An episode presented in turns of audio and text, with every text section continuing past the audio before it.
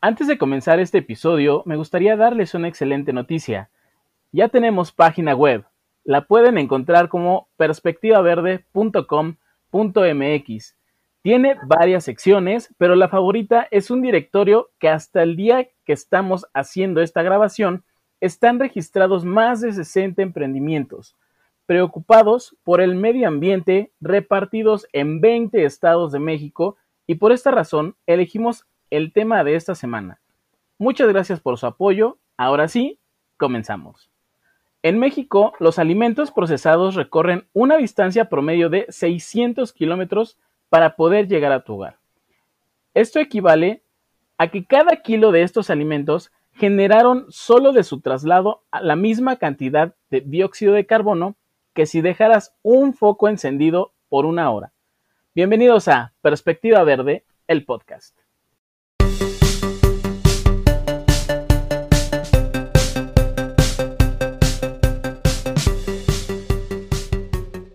El día de hoy tenemos una invitada nacida y radicada en Oaxaca, orgullosamente oaxaqueña, amante de sus raíces, defensora del planeta, de los animales y de muchas causas nobles.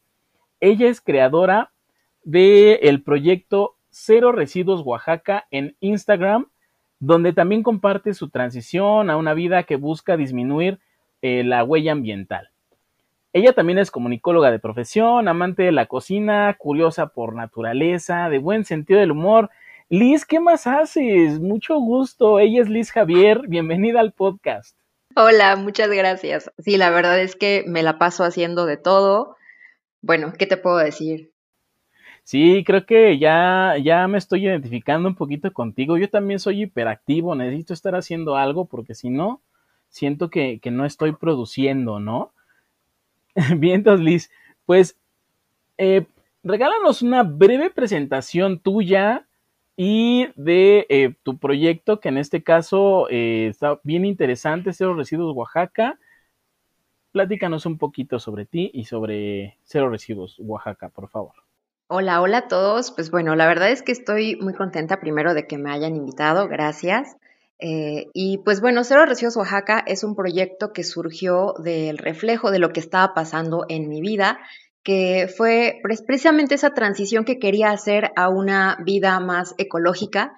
Y cuando la empiezas a hacer te das cuenta que no es solamente una cosa, sino que una te lleva a otra y a otra y a otra y terminas justo haciendo composta, sembrando en tu huerto, llevando a reciclar, comprando ropa de segunda mano, comprando local, eh, después ya como más adentrada viendo documentales y bueno, conociendo sobre muchísimas temáticas ambientales, te das cuenta que todo está ligado en nuestro planeta y nuestro consumo tiene una huella muy grande. Precisamente yo creo que para mí el entrar en este estilo de vida cero residuos fue como una llave que me permitió llevar una vida más sana, pero también más feliz, porque reduje mi consumo de muchísimas, muchísimas cosas que no necesitaba. Por supuesto, y fíjate que está bien padre transicionar porque pues, de, inicio es como, como que la gente te ve así como de, ¿qué le pasa, no? Pero después poco a poco como que, como que vas contagiando a la gente y eso está bien padre. Ahora, Liz, ¿cuándo consideras que comenzó tu interés por el cuidado del planeta en general? Híjole, pues a mí me gusta platicar una anécdota que yo estaba bien chavita, la verdad es que estaba en la primaria cuando hubo uno de estos concursos de parte de una entidad gubernamental que cuida el agua, eh, que se llamaba Los Niños Cuidadores del Agua o los Vigilantes del Agua. Y por alguna razón del destino, que en este momento no recuerdo, pues yo terminé siendo una niña vigilante del agua. Entonces, recuerdo perfecto que en ese momento me di cuenta como del impacto que yo podía tener, porque una de mis vecinas un día le estaba llegando el agua y ya sabes, estaba tirando, ¿no? Entonces nos dieron una gorrita y un gafete. Y me acuerdo que yo me metí a mi casa y así una chiquitilla, chiquitita, chiquitita, se puso la gorra, se puso el gafete y le dije a mi papá, acompáñame a ver a la vecina porque se está tirando su agua. Y mi papá así como de, ok, vamos, ¿no? Y fuimos y yo le dije así como de, señora vecina, es que se está tirando el agua y el agua, bla, bla, bla, bla, bla. Y le di como todo un discurso. Entonces te imaginarás la cara de la señora, pero, o sea, yo en ese momento la verdad estaba súper chiquita y no dimensionaba, pero yo creo que también es como bien bonito darte cuenta que sí puedes eh, crear un impacto en las personas, porque a partir de ahí, o sea, es neta que esa vecina no volvió a tirar el agua porque se iba a parecer una vecinita de, no sé, 80 centímetros a regañarle a la puerta de su casa. Ok. Ahora, me gustaría hablar eh, primero un poco sobre tu proyecto. Platícanos qué es y cómo surge Cero Residuos Oaxaca. Híjole, ¿qué es? Pues bueno, básicamente, como te decía hace un momento, es un reflejo de mi vida cotidiana, de los aciertos, de los desaciertos, de las pruebas, de los epic fails que también suceden en la vida cero residuos, porque de verdad, a veces te imaginas que esto va a ser así como en Instagram, ¿no? Y te imaginas las fotos así con el fondo blanco y la madera y todo súper padre. Y luego cuando estás haciendo tu composta y hay un montón de mosquitos, te das cuenta que pues no es tan romántico como pensabas. o sobre todo, o sea, cuando tienes como algunos problemas con las personas que te rodean, que es así como de, ah, ya va a sacar los toppers otra vez, ¿no? Y, y pues bueno, o sea, la verdad, poco a poco yo creo que vamos aprendiendo de esto. Mm, como a veces me gusta pensarlo, es que no nacimos eh, con esta idea de, de una vida cero residuos. A nosotros, o al menos a mi generación, nos enseñaron que para ser ecológico bastaba con echar la basura en el bote, ¿no? En su lugar, y punto. O sea, ya, eras un héroe de la ecología si echabas la basura en su lugar. Y ahorita, o sea, muchos años después, estoy dándome cuenta que no, o sea, que realmente para ser ecológica lo que tengo que hacer es reducir mi consumo, reducir mi impacto ambiental. ¿Y cómo lo voy a hacer? Modificando hábitos que tengo internalizados. O sea, de pronto cuando llegamos a la vida adulta es como de, voy a comprar mi despensa. ¿Y qué es lo primero que haces? Te vas al supermercado porque así aprendiste, porque lo viste así, o sea, viste a tu familia ir al supermercado y comprar el arroz y la pasta y todo empaquetado y llegas a tu despensa y echas todo en la despensa. O sea, a veces cuando estás, sobre todo si estás solo, pues te compras, no sé, o sea, como una bolsa de sopa y la terminas utilizando en cuatro ocasiones porque pues no haces tanta sopa como tu mamá, ¿no? Entonces es como eso, como reaprender ciertos hábitos que de pronto no cuestionamos y poco a poco pues ir modificándolos, porque también, o sea, yo pensaba que hacer basura era tener una casa limpia, o, digamos, o sea, sacar la basura, ¿no? Ah, mi casa está muy limpia porque saqué mucha basura. Pero de pronto ya me doy cuenta que pues no, es al contrario. Si generas menos basura, pues tu casa también está limpia, pero también el planeta está limpio, porque esa basura que tú echas al camión recolector no desaparece mágicamente del planeta. Sí, claro. Sí, fíjate que sí, acabas de, mencionar algo muy cierto. Eh, se nos metió la idea errónea de que tú hacías una buena labor solamente separando inorgánico, orgánico e inorgánico, ¿no? Y ya con eso ya, uy, ya estabas este, haciendo tu, tu labor de, de cuidar el medio ambiente. Sin embargo, pues eso es ni siquiera el inicio, es creo que es algo que debería de ser algo ya demasiado arraigado y que pues lamentablemente al día de hoy pues ni siquiera eso en muchas ocasiones hemos podido lograr, ¿no? Pero, ¿cómo consideras que es llevar una vida sin residuos? Es imposible. Básicamente te diría eso, es imposible. Simple y sencillamente porque nosotros estamos respirando, estamos produciendo dióxido de carbono, porque estamos comiendo, obviamente sabemos que esa comida se va a digerir y va a terminar saliendo de nuestro cuerpo. Entonces, o sea, no existe una persona que sea cero residuos, porque inclusive hasta cuando nos morimos, pues eh, nuestro cuerpo, si es que nos entierran en un ataúd, sigue generando gases, sigue generando pues ahí contaminación, ¿no? O si nos enterraron y pues bueno, vamos a estar no sé cuánto tiempo ahí hasta que nos nos hagamos como parte del ecosistema. O en el caso de que, por ejemplo, eh, te incineren, pues también ese proceso de incineración va a tener un impacto ecológico. Entonces, o sea, la vida cero residuos no existe. Más bien estamos tratando de disminuir lo más que se pueda nuestro, nuestra huella ambiental Y creo que ahí está como la clave, que no nos debemos tampoco de, poner así como súper intensos de que no, es que tengo que hacer todo lo posible porque no voy a volver a, no sé, o sea, y ahora voy a sembrar. Tampoco se trata de volvernos eh, hippies o ermitaños y vivir en la montaña, ¿no? Así como súper alejados de todo. No, o sea, podemos ir al cine, por supuesto, porque yo voy, pero llevo mis toppers y ahí me ponen palomitas.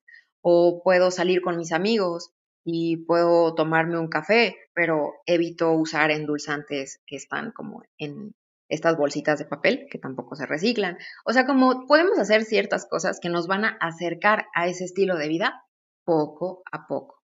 Y también hay quienes, por ejemplo, eh, yo tengo algún, tengo un problemilla de salud, entonces necesito ciertos medicamentos que vienen en, pues tú sabes, empaques plásticos. Y no por eso significa que no amo al planeta, pero si puedo modificar mis hábitos en otras cosas, por ejemplo, si voy a comprar arroz, frijol, lentejas, garbanzos, pues no los voy a comprar en envases de plástico. Ahí sí puedo hacer una diferencia y comprarlos a granel. Sí, sí, sí, comparto eh, muchísimo en gran parte la, la descripción que nos haces de una vida sin residuos y es un tanto complicado. Este, y sí, pues de alguna manera sí es también un tanto imposible. Ahora, en este aspecto, tú, ¿cómo describirías un comercio local? ¿Qué características debe tener y sobre todo, eh, pues vaya, cuál es el beneficio del comercio local? Bueno, primero como para hablar del comercio local, eh, creo que es importante cerrar los ojos un momento a quienes nos están escuchando, ¿no? Les voy a poner un ejercicio. Así como, imagínense que su mamá les dice, ve a comprar, no sé, el pan o unos huevitos, ¿no? ¿A dónde van? O sea, inmediatamente van como al supermercado o van a la tiendita de la esquina. Lo más probable es que vayan a la tiendita de la esquina, ¿no? A menos de que sea algo muy grande que les pidan. Pero por lo general, casi siempre vamos como a lo que tenemos más cerca. Entonces, el comercio local es esa tiendita de la esquina, es esa persona aquí en Oaxaca, por ejemplo, a quien le compras las tortillas, es la persona que pasa vendiendo pan, es la persona que tiene un puesto de frutas y verduras. Básicamente, el comercio local es la práctica de compra y venta que se desarrolla en una comunidad, o sea, de una manera como más cercana y en la que puede ser que se comercialicen únicamente los productos de esa localidad o región. Aquí en Oaxaca todavía es muy común que inclusive te digan, ¿no? Esta manzanita es de la sierra, ah, este durazno es de tal lugar, ¿no? Esta piña es de Tuxtepec, que son lugares aquí en Oaxaca.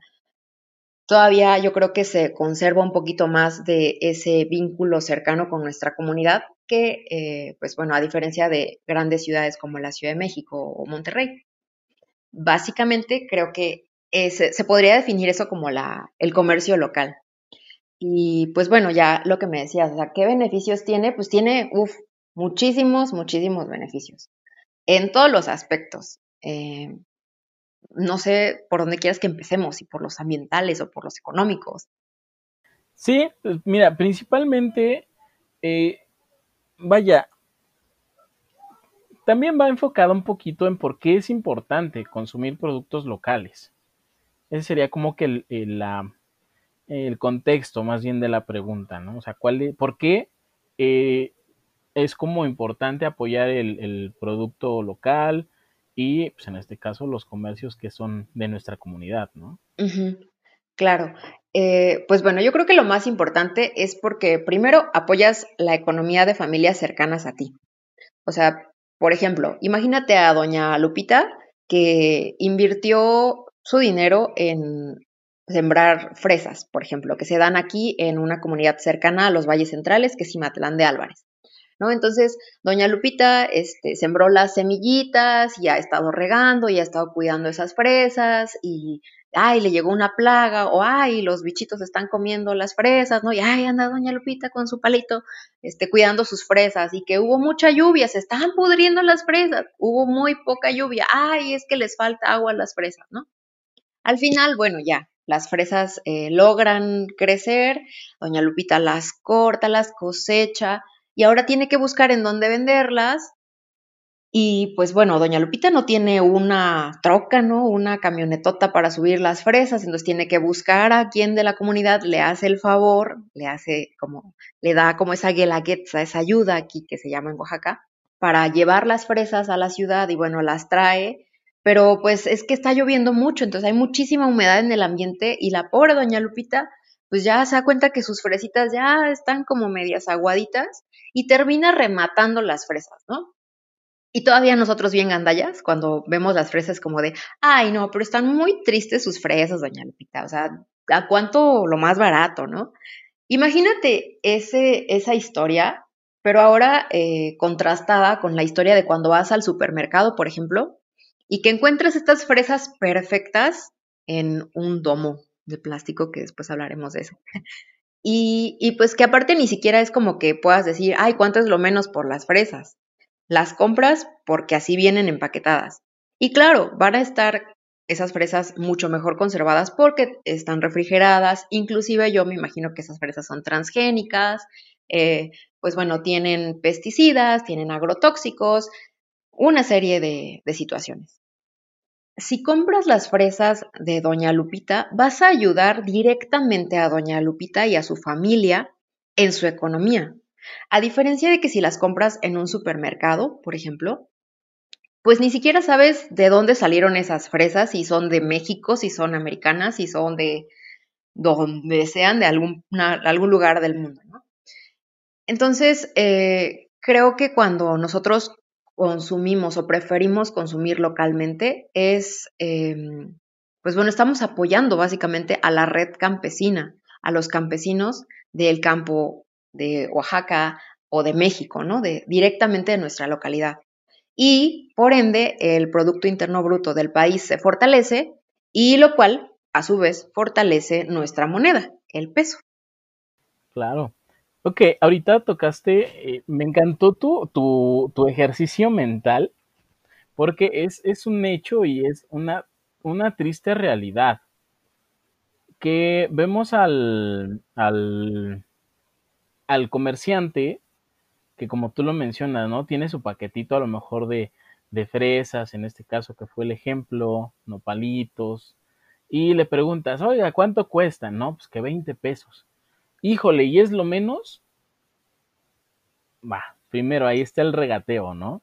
En segundo, este, bueno, si me llevo dos, ¿en cuánto, no? Así como, bueno, no, no están caros, pero los quieres más baratos, ese es como que el primer tema. El segundo, pues obviamente si tú vas al, al súper, no es como que puedas decirle a la cajera, oye, es que mira, me tocaron cinco fresas que están este, ya medio negritas, ¿no? Aguaditas, pues obviamente no, o sea, lo pagas o lo pagas, ¿no? O sea, no hay como que esa opción de hacer el regateo en un súper. Sin embargo, no sé por qué extraña razón la gente prefiere comprar en el súper que, comprarle al comerciante, ¿no? Que creo que también es, un, es una situación terrible. Y en este aspecto también hablaste de domos, los famosísimos domos de PET que ni siquiera son reciclables ni reutilizables. ¿Qué impacto ambiental tiene llevar a, cabo el consumir en el comercio local? Bueno, básicamente, cuando nosotros consumimos localmente, estamos reduciendo la huella ecológica de lo que consumimos, el producto que sea. Vamos a seguir con el supuesto de las deliciosas fresas, aparte orgánicas, porque en el campo eh, oaxaqueño o entre más local sea un producto, también ese es otro de los plus que podemos tener si compramos localmente, es más difícil que utilicen agrotóxicos o agroquímicos. Eh, es por lo general son cosechas que se dan con abono, pues de ya sea de los animales o de su composta. Entonces también por, por ese otro lado también es un plus. Pero bueno, reduciendo, este, digo, resumiendo, vamos a regresar.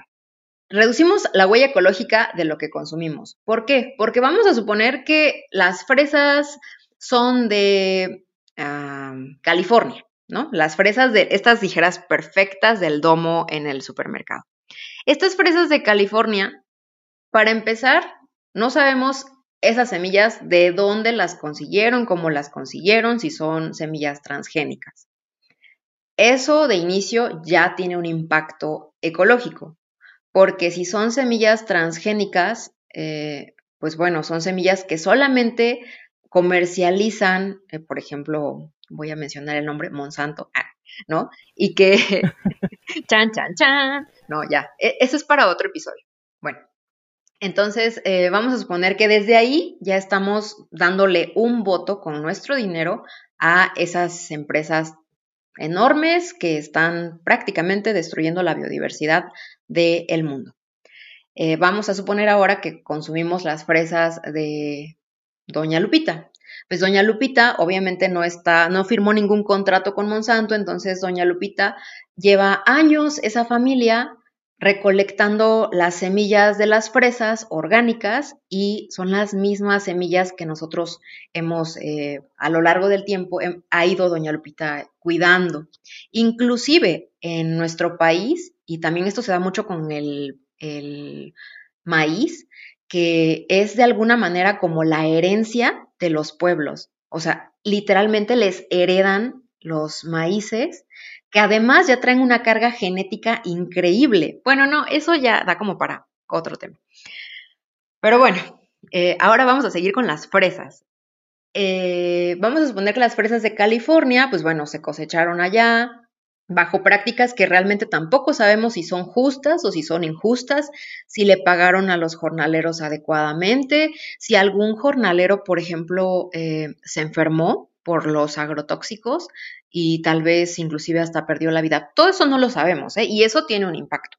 Pero bueno, eh, bueno, ya están las fresas, las empaquetan, que además están empaquetadas en un domo de plástico que también tiene un precio y ahora hay que traerlas a México que aparte no nos mandan las mejores fresas, les voy a decir, igual los aguacates, los que salen de aquí de México son los mejores y si se dan cuenta los que se comercializan aquí, si alguna vez han tenido como la curiosidad de acercarse a ver las cajas, dice aguacate de tercera, o sea, el que consumimos en México, que sale de México, para otros países el de primera y el que se queda aquí es el de tercera.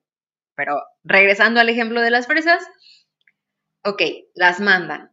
Ahora, estas fresas tienen que venir en una camioneta, en un camión, en grandes cantidades, bajo sistemas de refrigeración que también tienen una huella ecológica. Por supuesto que los camiones en los que vienen, eh, si usan gasolina o diésel, etc. Y finalmente llegan a un supermercado en donde también o sea, en ese supermercado también pues tienen que estar bajo refrigeración, eh, ah, inclusive hasta hay quienes los vuelven a reempaquetar o les ponen más etiquetas, etc.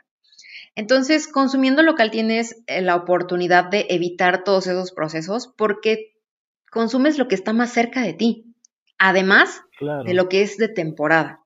Porque si nosotros nos ponemos como siempre a querer lo mismo. Es que yo quiero fresas todo el año porque mi nutriólogo dice que yo necesito comer fresas todo el año.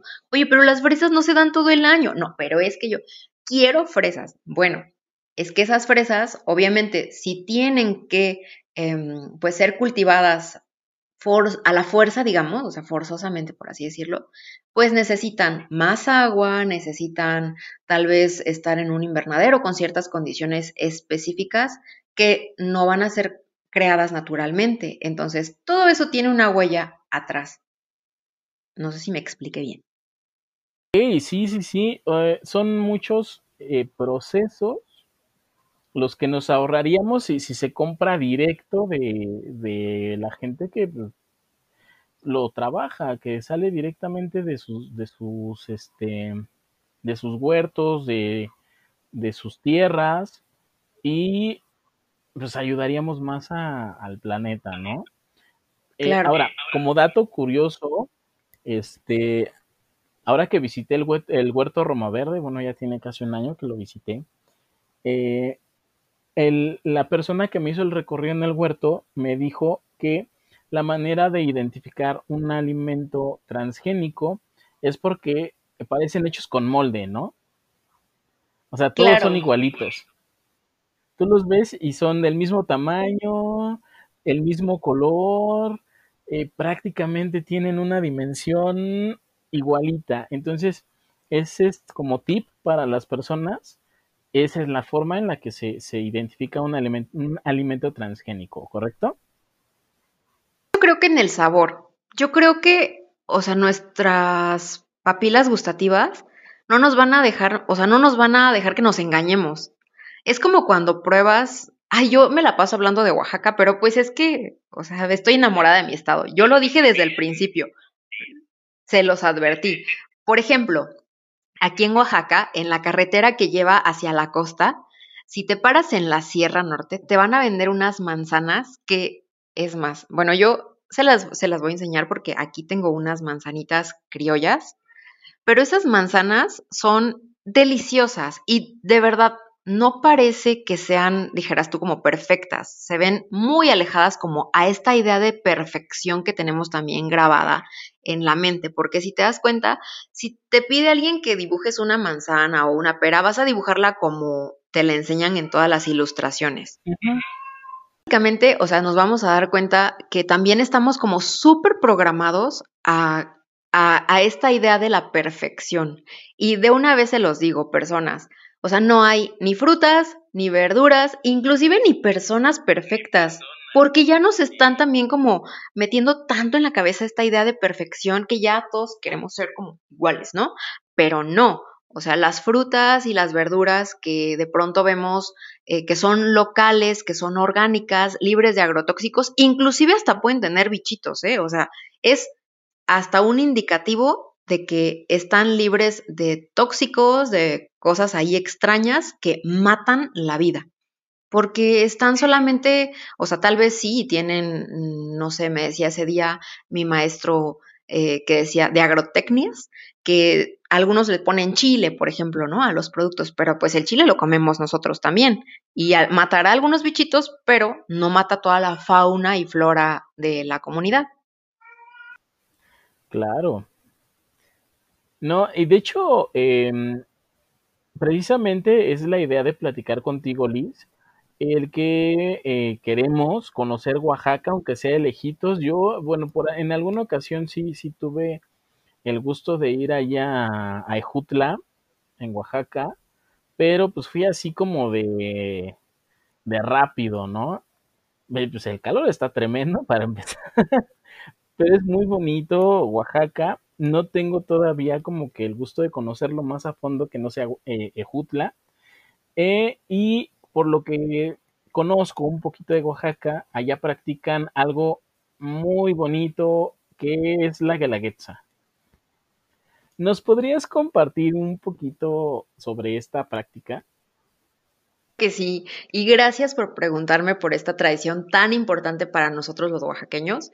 Es una tradición característica de mi estado que además me encanta. No solamente porque a veces cuando escuchamos la palabra Guelaguetza nos imaginamos eh, lo que vemos como en julio y el mes de la Guelaguetza y este despliegue de bailes, ¿no? O sea, pero no, la Guelaguetza es algo que va más allá y es una tradición, le podemos decir ancestral. Para empezar, la Guelaguetza es una palabra de origen zapoteca que quiere decir ayuda mutua o recíproca, ¿no? tiene que ver mucho con esa reciprocidad que se da entre personas o inclusive entre pueblos, comunidades enteras, ya sea en situaciones de fiesta, de celebración o en situaciones adversas. Y es como muy bonita porque pone de manifiesto la solidaridad de, de la gente y la confianza que hay entre tanto personas, familias como comunidades enteras. Te cuento un poquito más. O sea, por ejemplo, vamos a suponer que es la fiesta patronal de la comunidad en donde yo vivo, que es San Sebastián Tutla, ¿no? Entonces ya viene, es en octubre, ok. Las autoridades, ya sean civiles, religiosas o inclusive algún comité que hayan nombrado en la propia comunidad, eh, van a las comunidades cercanas y solicitan el apoyo o sea, la guelaguetza, en especie, por ejemplo, puede ser como panes, comida, este, fuegos artificiales, una banda de música al otro pueblo. Entonces, el otro pueblo dice, va, yo te apoyo, ahí voy a estar, hermano, ¿no? Y algo muy bonito es que aparte no hay como un contrato de por medio. O sea, todo esto se da solamente confiando de como... De buena fe, ¿no? Ajá, de buena fe, exacto. No hay documentos escritos, o sea, yo te ayudo Y cuando viene la fiesta entonces de la comunidad que prestó, vamos a suponer, la banda de música, San Sebastián Tutla, eh, ahí es donde se da la reciprocidad. Le regresa la guelaguetza al pueblo que le dio la banda de música y así es como una ayuda. Pero eso también sucede en familias, por ejemplo, en celebraciones como son bautizos o bodas, ¿no? Que son gastos muy fuertes. Entonces las familias buscan apoyo en por ejemplo, la otra familia conocida, ¿no? Y van y les dicen, oye, ¿me puedes ayudar con la guelaguetza de, no sé, el conjunto de música? Y la otra familia dice, sí, con mucho gusto. Y cuando después ellos tienen, no sé, un bautizo, ah, entonces le regresan ese conjunto de música. Pero también se da en situaciones difíciles eso también es algo como muy bonito. O sea, no solamente es cuando hay fiesta o celebración, sino también, por ejemplo, en los funerales o en cuando hay, por ejemplo, tragedias eh, como terremotos, situaciones así, en donde se necesita el apoyo. Es muy bonito ver esta manera de, relacionarnos y de apoyarnos entre nosotros como, pues como pueblo oaxaqueño que somos. Y ya hablando un poquito como de la representación de la guelaguetza, es un homenaje racial a todas estas prácticas que nos, que nos hermanan. Creo que parte del comercio local también eso es lo que logra, como hermanarnos a todos, porque de pronto estamos tan inmersos como en esta pues esta vorágine de la vida, ¿no? De que rápido, rápido, trabajo, trabajo y, ya apenas si llego a mi casa y no, sabes que me paro súper así de volada en el supermercado y compro ahí algo que ya viene empaquetado para comer y al día siguiente así, que perdemos ese contacto con las personas. Ya no platicamos con la persona que nos vende las frutas, las verduras, con el don de la tiendita, ya perdimos como ese vínculo con las personas más cercanas a nuestra comunidad y de pronto eh, sí es muy bonito cuando llevas este estilo de vida cero residuos porque te obligas a platicar como con las personas. Digo, para quienes no les gusta el chisme, pues bueno, pero a mí que me encanta ya es algo natural, ¿no? Todo el tiempo me la paso preguntando cosas. Pero es muy bonito porque llegas y de pronto, por ejemplo, si vas a comprar fruta y llevas tus bolsas, que también es otra manera de contribuir al cuidado del medio ambiente, eh, pues te preguntan, oiga, ¿y las bolsas? Ah, son para las verduras. Ah, ¿a poco? ¿Y usted las hizo? Sí, son de playeras viejas. Ahora, no, pues no se me había ocurrido. O de pronto, ¿no? Este, pues hay situaciones así como especiales en donde vas conectando con la gente y ya te van reconociendo y tú también reconoces a la gente de la que a veces ni siquiera te habías dado cuenta porque estabas como en otro rollo. Sí, claro. Fíjate que ahorita que, que platicas eso, eh, tienes mucha razón. Yo ahorita por las mañanas acostumbro a, tomarme un café. Porque soy, soy cafeinómano aparte de todo esto. Entonces, eh, de inicio, como que lo más cómodo era ir a, a, mejor a una tienda de estas de conveniencia y este, pues comprarte ahí el café, ¿no? Hasta que, bueno, cuando empiezo yo la transición es como de, pues me compro el termo, ¿no?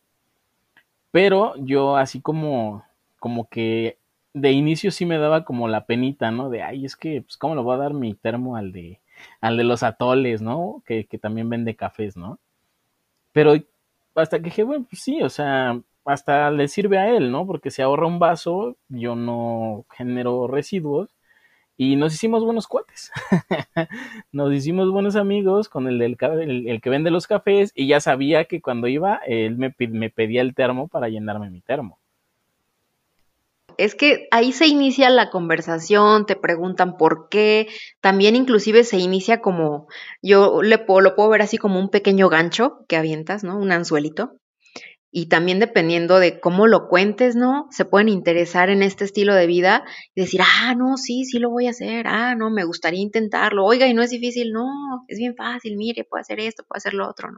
Entonces también es como abrir el diálogo, pero de una manera muy humana, también dejando un poco de lado como el regaño de, es que están contaminando, no, sino, o sea, pues volver a conectar con las personas. Creo que también eso es algo muy bonito que que puede también dar pie a que más personas se interesen por este estilo de vida y se sumen. Exacto, es correcto. Muy bien, llegamos a la parte bonita, a la parte en donde nos empiezas a contar un poquito más a detalle acerca de tu proyecto que es Cero Residuos Oaxaca. Platícanos de inicio dos anécdotas buenas que... Ok, pues bueno, anécdotas buenas del comercio local es justamente lo que platicábamos ahorita, de que cuando empiezas este estilo de vida y se relaciona todo, eh, tienes la oportunidad de conectar a un nivel más personal con quienes te brindan un servicio o te, te venden algún producto. Por ejemplo, con las personas que venden verduras eh, en mi comunidad, que vienen todos los domingos a un tianguis, es bien bonito como la manera en que de pronto empiezas a conocer más y sabes que ya son hermanas o que tienen a un sobrino que los ayuda y te cuentan que hubo mucha lluvia o que no se dio esto porque la semilla no era buena. Eh, creo que esa manera en que empezamos a conectar y también empiezas a conocer historias más allá de, así, cinco pesos de perejil y ya, ¿no? Y te vas a tu casa. Y no, después te enteras de que, ah, para que el perejil crezca es tanto tiempo, o para que una calabaza crezca son seis meses. Esa conversación que se inicia, creo que es una de las cosas más chidas y más bonitas que pueden irte pasando cuando te adentras a este estilo de vida. Y pues bueno, otra anécdota muy buena que yo creo que en todo México sucede, especialmente en Oaxaca. Yo tengo la impresión de que aquí eh, la gente es como muy dadivosa, pero desmiéntanme si, si no es el caso, que consumiendo local casi siempre te dan un pilón. Casi siempre. O sea que es como de que llevas, aparte, más, más todavía si llevas tus bolsitas o tu, o tu topper, ¿no? Así como que las personas así, wow, ¿no? Y te ven como qué héroe de la naturaleza, ¿no? qué heroína de la naturaleza. Y todavía no, le voy a echar un pilón, señorita, porque trae usted su topper, ¿no? De verdad, ¿no? Y, y es, creo. Regalo, ¿no? Ajá, exacto. O sea, te dan un mango o te dan, o sea, aquí el tejate, por ejemplo, que es una bebida hecha a base de cacao, que se toma en jícara y de pronto, pues ya la vendían en desechables. A mí me tocó cuando apenas empecé que llevaba como mis vasitos dijeras tú con toda la pena del mundo así, este, ¿me podrá vender aquí tejate, señor? Ay, no, sí, ¿cómo no? Sí, aquí eh, yo estoy tratando, pero la gente no entiende y no sé qué. Ya, terminaba el tejate, déjeme le echo otro poquito porque trae usted su vasito, ¿no? Y, ay, te sientes, sientes bien chido, ¿no? Y es como bien padre. Creo que esas son como de las mejores anécdotas que puedes tener tanto consumiendo local como siendo cero residuos. Claro, ahora, ¿tendrás por ahí dos anécdotas graciosas que nos quieras contar? Chan, chan. sí. otra cosa de consumir local es que empiezas a consumir eh, productos justamente libres de agroquímicos, eh, que son producidos como súper cerquita de ti, pero pues que no llevan estos procesos de selección, como decías, ¿no? De la fruta perfecta. Entonces, a veces te llegan así como que unas frutillas que dices, ay, qué óvole, ¿no? Con esta manzana, ¿no? Con esta pera que está así como... Eh". Y de pronto cuando dices, ok, bueno, le voy a dar una oportunidad y la partes y ¡ah! Adentro tiene gusanitos, ¿no? Y es como de, ah, no. Pero te voy a ser sincera, yo en un principio, bueno, yo nunca fui como muy asquerosa con esto de los gusanos y esta onda. Pero sí en un principio era de, ahí estaba picando como para sacar todos los gusanitos, ¿no?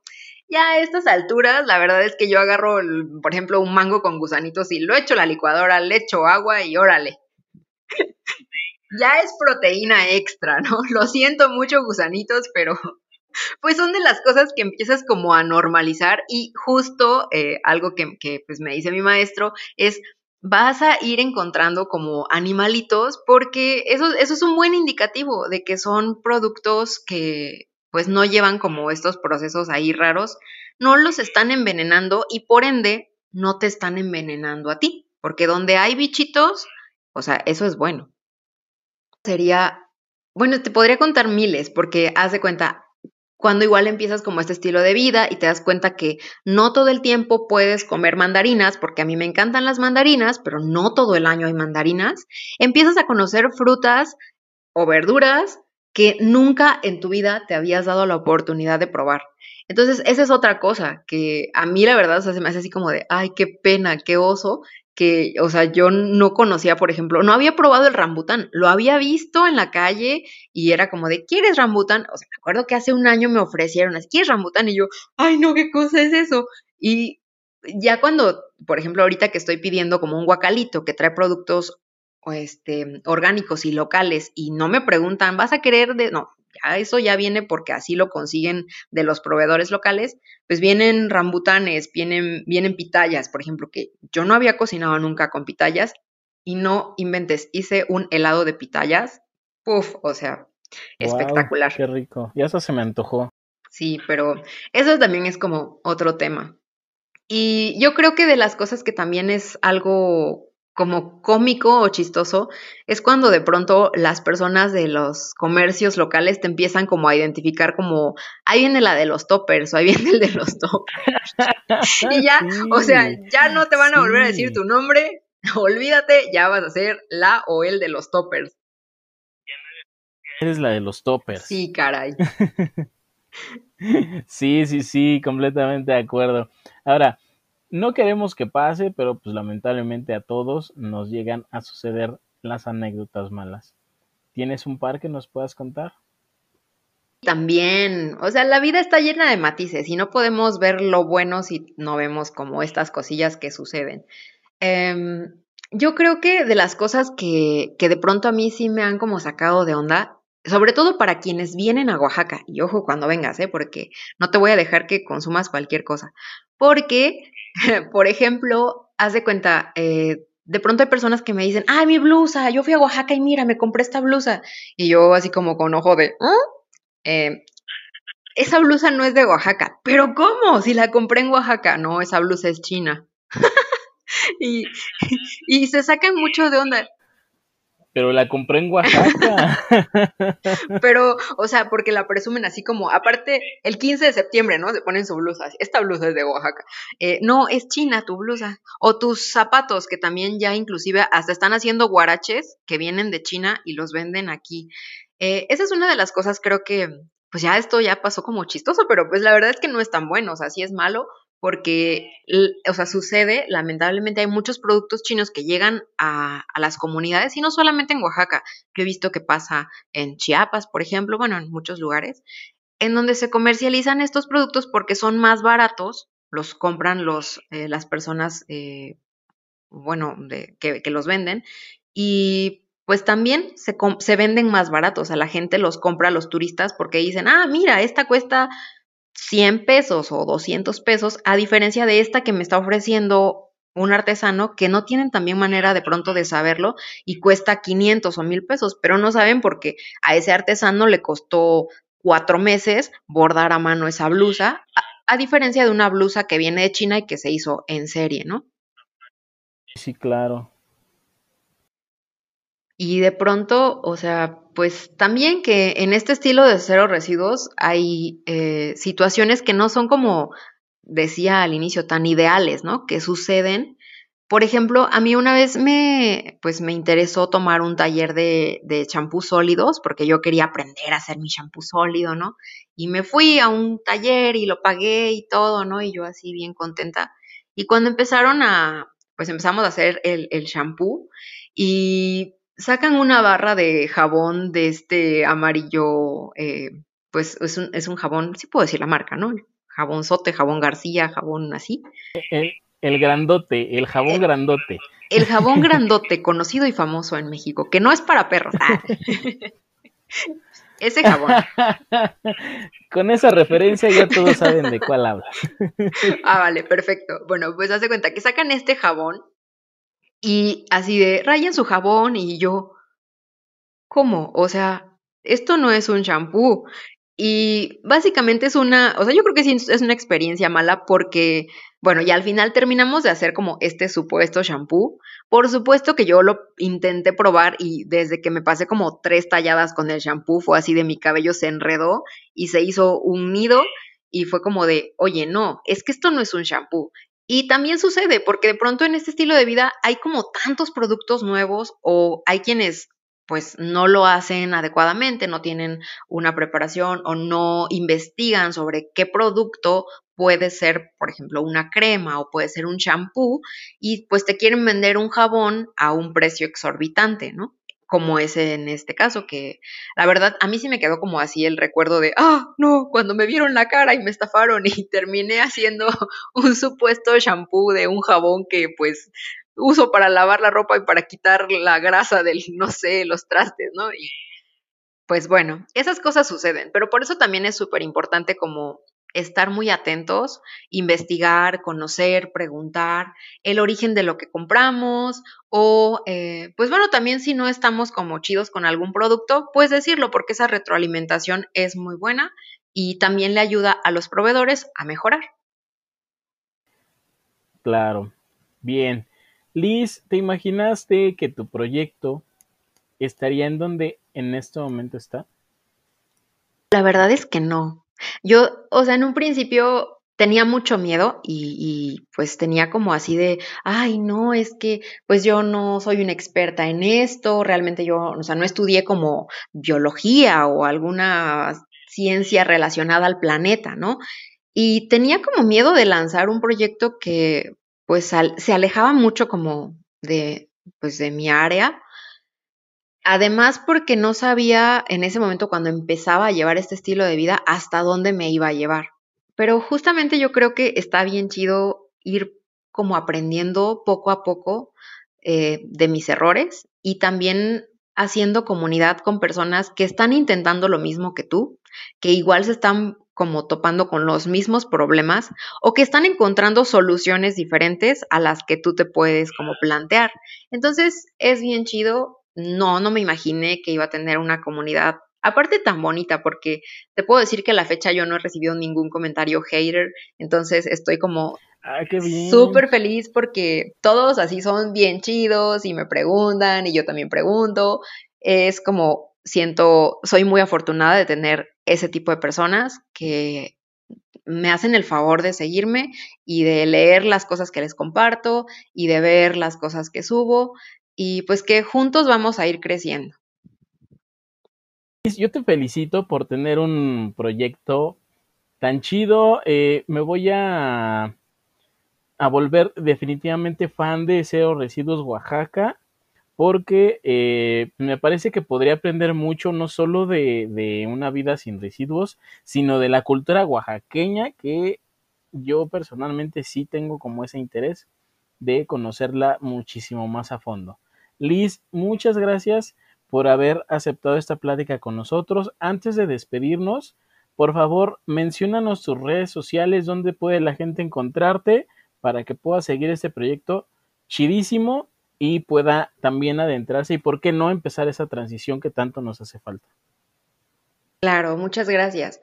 Pues primero, gracias a, quienes se quedaron de principio a fin escuchando este podcast. Espero que de verdad sí les sea de mucha inspiración para sumarse a este movimiento, para aprender cosas nuevas. Eh, gracias si ya llegaste aquí porque tú ya estás haciendo una vida cero residuos o intentándolo, intentando crear un mundo mejor. Eh, gracias a ustedes chicos por la invitación. La verdad es que estuve muy a gusto platicando con ustedes.